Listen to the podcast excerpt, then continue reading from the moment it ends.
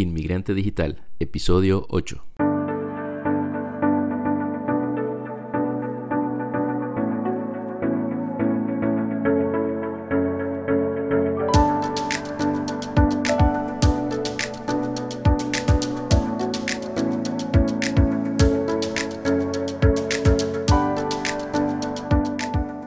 Bienvenidos al episodio número 8 de Inmigrante Digital, un podcast en el que hablamos del mundo de la inmigración a los Estados Unidos. Hoy es lunes y como les comentaba la semana pasada, todos los lunes vamos a hacerlos de preguntas y respuestas. Las preguntas que me hacen llegar en el formulario de contacto de inmigrantedigital.com, vamos a compartirlas para que todos nos informemos. Así que la primera pregunta es de Sergio y dice, ¿aconseja pagar a un abogado o consultor para realizar la petición familiar? Soy colombiano y me gustaría saberlo.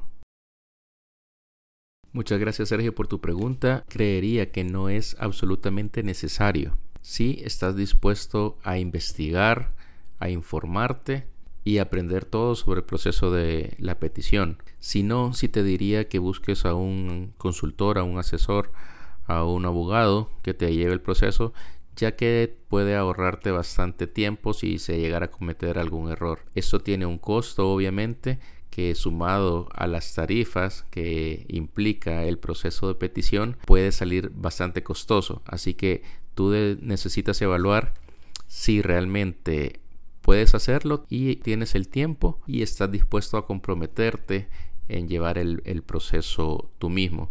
Pero sí creería que cualquier persona que, que quiera lo puede hacer yo lo hice y te digo que se puede. Ahora vamos con Julio. Dice el mensaje. Hola inmigrante digital. Soy Julio desde México. Felicidades por el podcast. ¿Qué te motivó a hacer el podcast y por qué se llama así?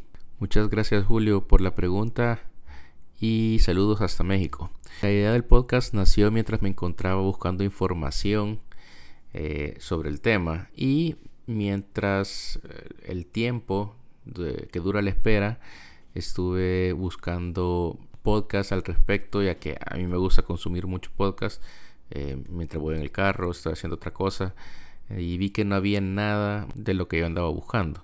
Así que decidí empezar a hacerlo. En cuanto al nombre, quise reflejar que el inmigrante debe utilizar la tecnología digital para facilitar el proceso de petición, para estar informado de casos, informándose de cómo realizar procesos, entre otras cosas. Así que de ahí viene el nombre. Y vamos con una última pregunta para que no se nos haga muy largo este episodio. Y dice Héctor, hola, tengo una petición a mi esposa. Me encuentro en USCIS esperando mi aprobación de I-130 y esta ya se pasó del tiempo que decía. ¿Qué hago? Bueno Héctor, muchas gracias por la pregunta. Te voy a comentar que estos tiempos son estimaciones y están cambiando, o sea, son tiempos dinámicos que están cambiando. En mi caso, te voy a ser sincero, me pasó exactamente lo mismo. Por ejemplo, en mi caso de la I-130, eh, me recuerdo que decía que se iba a tardar 10.5 meses y terminó tardándose aproximadamente unos 12 meses. Así que es algo que generalmente falla, no es un cálculo exacto. Así que no hay que estar encerrados a que ese va a ser el tiempo exacto de la aprobación. Hay que estar preparados para hacer una espera extra. Y, y sí, te digo que es algo que comúnmente pasa. Así que espera un poco más y estoy seguro que ya pronto te llegará la respuesta. Muchas gracias a todos por haber escuchado el episodio. Los invito siempre a visitar inmigrantedigital.com y que nos sigan dejando preguntas, comentarios, sugerencias, ideas para próximos episodios y recuerden seguirnos en su reproductor de podcast favorito. Hasta la próxima.